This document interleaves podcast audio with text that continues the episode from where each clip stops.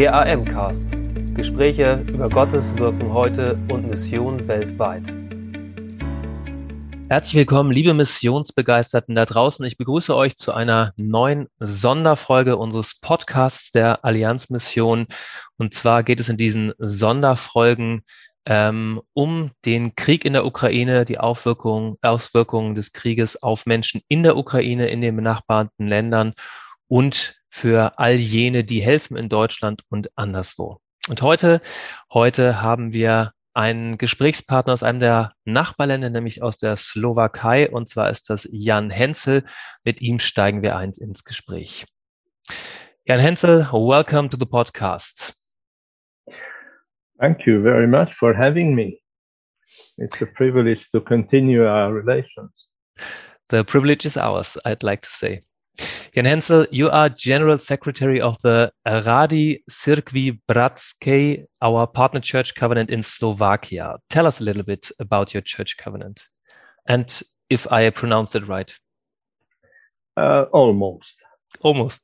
Uh, it's Rada, Rada, Rada. Cirkvi Bratskej. And Rada Cirkvi Bratskej is something like uh, Bund der Freien Evangelischen Gemeinden in Deutschland. Uh, Cirkev Bratska means Brüdergemeinde. Mhm. Uh, wir sind aber in der Familie uh, der freien evangelischen Gemeinden. Mhm. So we are internationally connected um, in the uh, Federation of the Free Evangelical Churches, the IFEC. Yeah. And uh, later on this uh, day, you will have another online meeting of the IFEC uh, also together with um, Thomas Schech from the Allianz Mission. Um, how do I um, how how big is the the covenant of the of your churches in Slovakia? Um, we have um, 21 uh, local churches in Slovakia. Um, some of them are relatively big, uh, the largest one having uh, 320 full mm-hmm. members, mm-hmm. and the smallest only, well, under 20 mm. full members. Um, we are uh, spread across Slovakia. Um, so there are three local churches independent churches in Bratislava, which is, as you know, the uh, southwest of the country, mm-hmm. and uh, in the far east of Slovakia, Michalovce, mm-hmm. is another uh, local church about which we will probably speak a little bit more because that is only 30 kilometers from the Ukrainian border. Mm-hmm. Uh, and the uh, the denomination or the fellowship of the, uh, the, the, Slovak churches uh, is one denomination with the Czech uh, Brüdergemeinde. Mm-hmm. Um, we are administratively uh, and uh, legally separate entities, but we operate under one uh, constitution and having one statement of faith. Mm-hmm. Um, and so, in in many ways, we are still connected. Okay. Thank you for the insights so far. Slovakia is one of the neighboring countries to the Ukraine. So, how is the war in the Ukraine affecting your country and uh, church life, especially in the border regions you mentioned? Yeah, I would have to say that um, everything after uh, 24th of February is different. Everything is different in the whole country in general, in, among the population, um, in the atmosphere, and uh, also it is quite different in the life uh, of the church uh, fellowship as well. Mm. Uh, for example, uh, I have two um, mm, friends and colleagues, uh, pastors uh, in our local churches who have married Ukrainian girls. Mm. so obviously they are uh, personally very, very closely linked. Mm. Uh, then uh, we used to have um, quite intensive relationships with the Ukrainian churches in the western part um, of uh, Ukraine. Um, in the last 25 years or so. Mm. And uh, because we know these uh, churches, many of those pastors, uh, that has affected uh, us very, very much. Uh, and of course, uh, the flood of the refugees coming from the uh, the border um, had another very strong impact. Mm. but I have to say that, and that is both for the Slovak population in general, uh, and is, and also for the Christians who have responded quickly and very very positively. Mm. Um, so I'm very pleased about that. Mm. So, going a little in detail, um, how are you and um, the churches of your church covenant able to help people in and refugees from the Ukraine? Yeah. Um, um, very soon, within days after the uh, the war uh, mm-hmm. broke out, uh, the church council, the Bund, uh, have created a, a, committee, a board uh, of uh, the people who are responsible to coordinate mm, everything related to this humanitarian need. Um, in Slovakia and in the uh, in our denomination.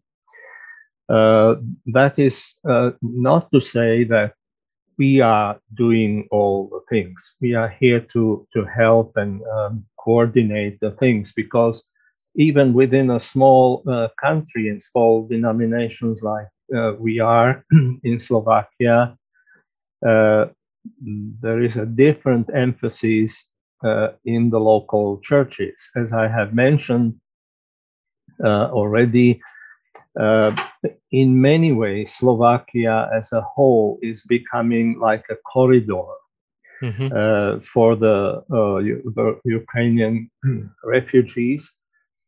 Um, most of them um, are traveling further west.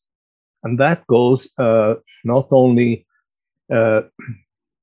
traveling from Slovakia to um, some some of them to Poland, still to Czech Republic, to Austria, to Germany. Mm. Even we have coordinated some of some families or family units going to uh, uh, Spain, mm. to the United Kingdom, mm. uh, to uh, Switzerland and Italy for mm-hmm. example. but uh, it has, uh, from the beginning, been our intention to help those uh, pastors and their churches uh, in Ukraine who have decided to stay there and to work mm-hmm. there.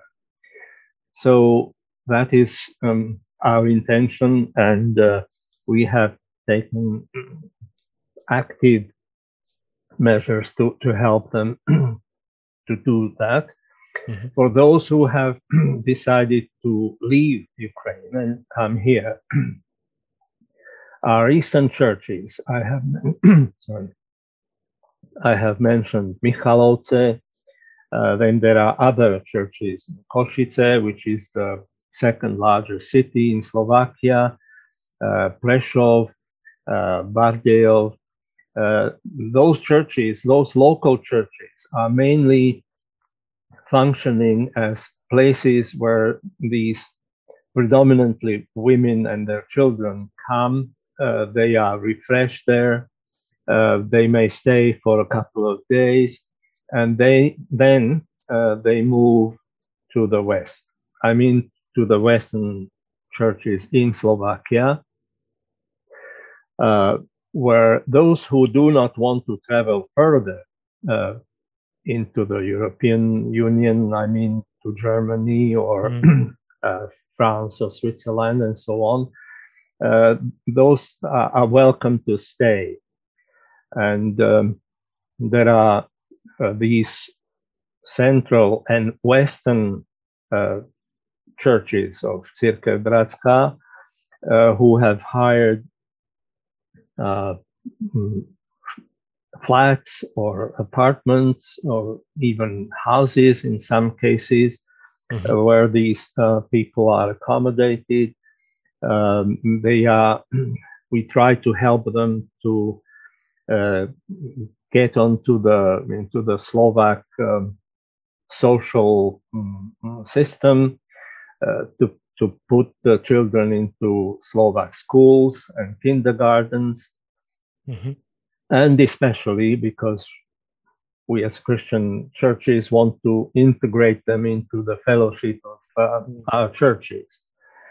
Um, since most of those things I have already mentioned um, uh, are, is being done by the other uh, non-government organizations and by the government institutions as well. Mm-hmm. Uh, but um, we still remember that uh, we are a Christian church and we want to uh, give bread and butter and shelter mm. uh, with one hand and to give the gospel uh, with the other hand as well at mm. the same time. Mm-hmm. Thank you. Um, so um, you mentioned that um, for for all the people, the Christians and the non-Christian Slovakia, everything changed since uh, the war started in the Ukraine. Um, what were encounters um, in the in the in the last time regarding the the war in Ukraine that you remember strongly that touched you the most? Um, if I should be mm, personal myself, um, mm. I, I, live in the western part of Slovakia, uh, but maybe uh, a week or 10 days after uh, the, the war broke out, I went to Košice, mm-hmm. which is uh, the second largest city, and that is in the east in Slovakia. Uh, because in those early days, very many international students and workers who were in Ukraine were and had to leave. So I volunteered to go, and I was um, helping as a volunteer at the uh, Košice railway station uh, because I can speak Hungarian and a little Russian uh, and a bit uh, English and, mm-hmm. and German. Uh, so that was uh, important at that time there. So I spent about five days there. Mm. And uh, uh, that was a very busy time because um, people, hundreds of people were coming there because that's the first uh, transportation hub in Slovakia.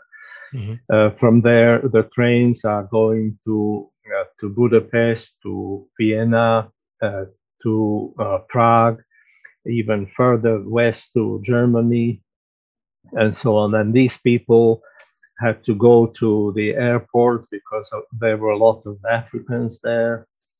Um, but then, of course, m- many uh, Ukrainian mothers and their children. Um, so we are we were very busy finding the right uh, connection for them and, and so on to give them some refreshments. And so, uh, but um, that's where I saw a, a number of uh, um, children. Um, their need, mm-hmm. and mm-hmm.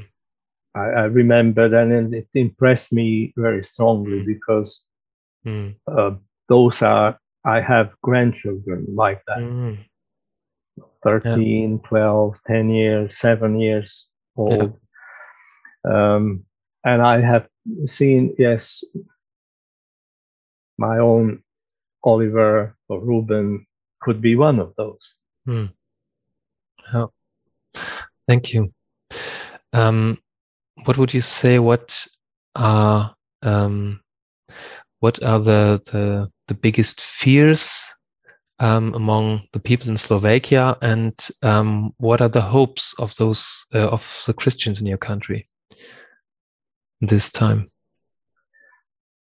Uh, unfortunately, I have to say that uh, um, the Slovak um, people, Slovak citizens, are uh, very much divided. Mm. I mean, divided politically, um, socially, and unfortunately, uh, especially uh, the opposition parties are abusing the situation.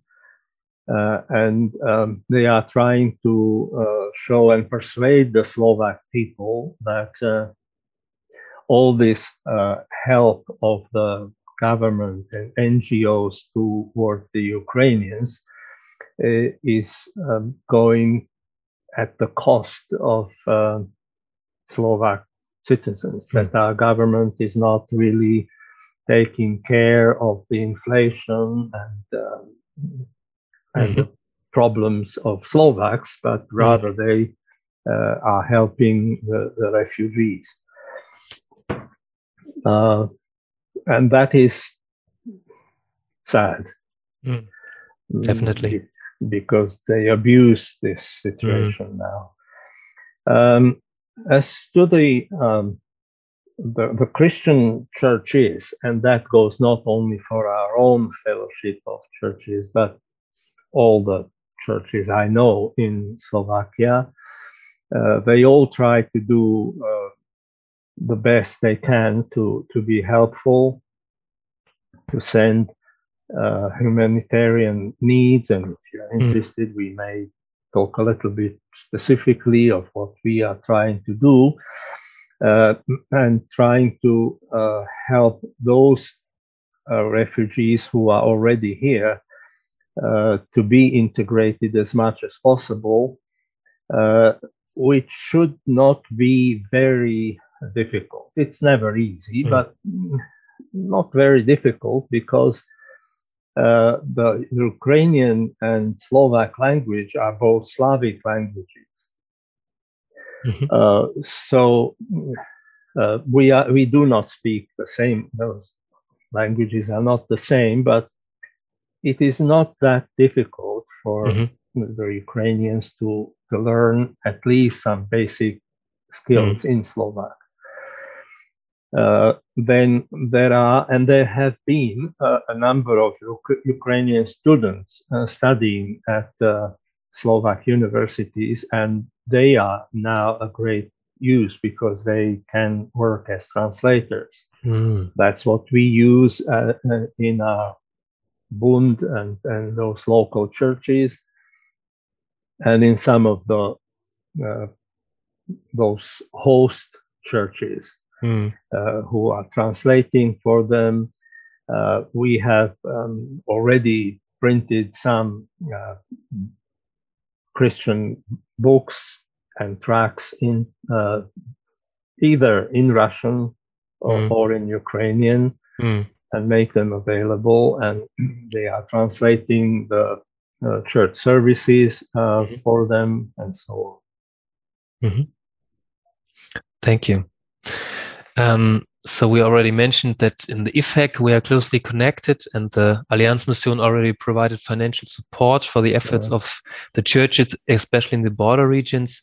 We also are working on mission trips with volunteers from Germany, helping Ukrainian refugees together with the churches um, uh, in Slovakia. What would you say? What what help is most needed at the moment in Slovakia? Uh, yeah, first, I have to say that we are uh, profoundly, not extremely, profoundly grateful uh, for the Allianz Mission because uh, you were the first international agency uh, helping uh, helping financially and your financial contribution is the largest we have received so far. Mm. Um, so we are very, very grateful for that.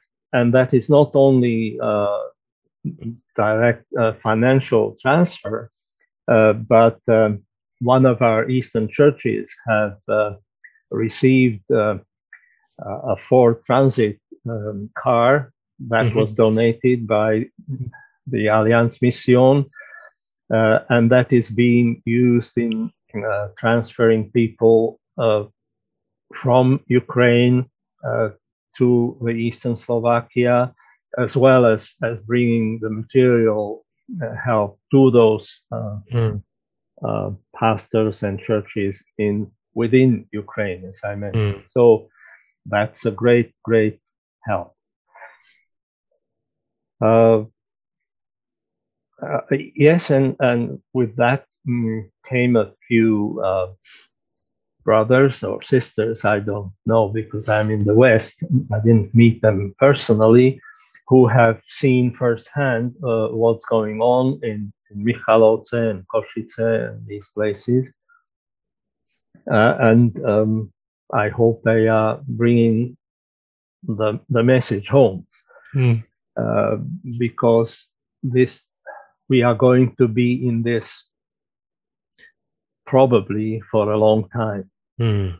Uh, even though we, we pray that the Lord will bring the end of the war mm. as soon as possible. Mm. But uh, even should that happen today, mm. it will last for months and years until things will uh, really much improve in, yeah. in, Ukraine, especially in the east. So, yeah. and uh, the long term uh, help will be needed. So, yeah. um, we are now, uh, as we have opened an initiative within uh, Církev Bratská called Pastors for Pastors. Mm. Uh, because many of our, most of our Ukrainian colleagues, pastors, uh, were by that vocational. Uh, mm-hmm. That means they were pastoring their churches, but uh, they had to earn their living by having a secular mm, job or profession. Uh, but now they cannot uh, do that. Mm because they are so busy mm. in uh, this uh, helping the refugees and helping their mm. own people. Uh, so uh, we, the Czech and Slovak pastors, have opened this initiative that we want to contribute at least a little, mm-hmm. Uh, and and will then uh, transfer that donation to mm. the pastors in Ukraine mm. which probably is not going to be a lot because we are not many. Uh, but we want to show our, our appreciation and love and for what they are doing there. Yeah. And um, also, uh, many or a number of um, the Ukrainian local churches had to uh, adjust their buildings. Mm-hmm. Uh, because now they having so many refugees they had to build showers toilets uh, yeah. uh, uh, places to to accommodate uh, mm. for sleeping and so on uh, so we are trying to help them to do that as well mm-hmm. thank you it's very encouraging to to hear how uh, the the grown um, relationship to pastors in the Ukraine and to church in the Ukraine now really um, builds up to to strong help. Thank you very much for giving this insight. So um, for finishing the question, um, how can our listeners pray for you, for uh, the churches of the Rada Cirkvi Bratske, and uh, uh, for the situation you're experiencing? Uh, thank you.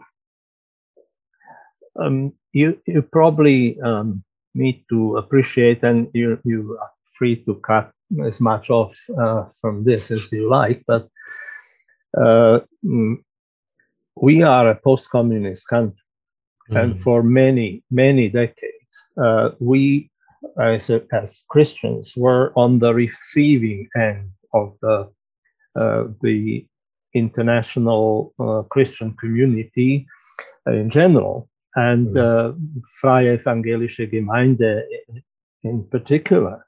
Mm. And now this is, um, we, we would certainly not uh, have wished this uh, happening.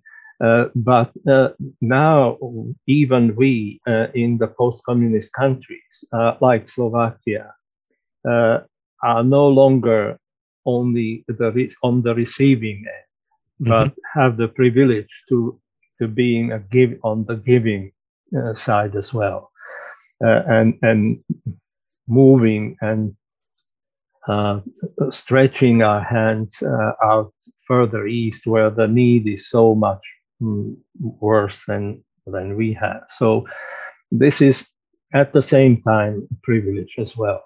Mm. Um, now we pray uh, that the Lord will provide and, end uh, this uh, bloodshed and this terrible, terrible uh, suffering as soon as possible. Mm. Because that is our uh, most important means. It is more than our bank more than our cars, more than our you know, families and, uh, and houses that we uh, have and want to have open for uh, our friends from the east. So we we do need to pray uh, for the end of this conflict. Yes. Uh, then um, we would appreciate uh, to pray uh, for wisdom as to what the specific role of the Christian church in this situation is. Um, certainly, uh, we are here to to help and meet the need as much as possible. Mm-hmm. But uh, there are needs um, that the government institutions and non government uh, organizations cannot meet. Mm-hmm. Uh, and how to how to do that effectively and how to do that, that sensitively mm-hmm. we we are learning so, and but we want to be faithful in that. Danke für Ihr Interesse und dass Sie so Teil von Gottes weltweiter Mission sind.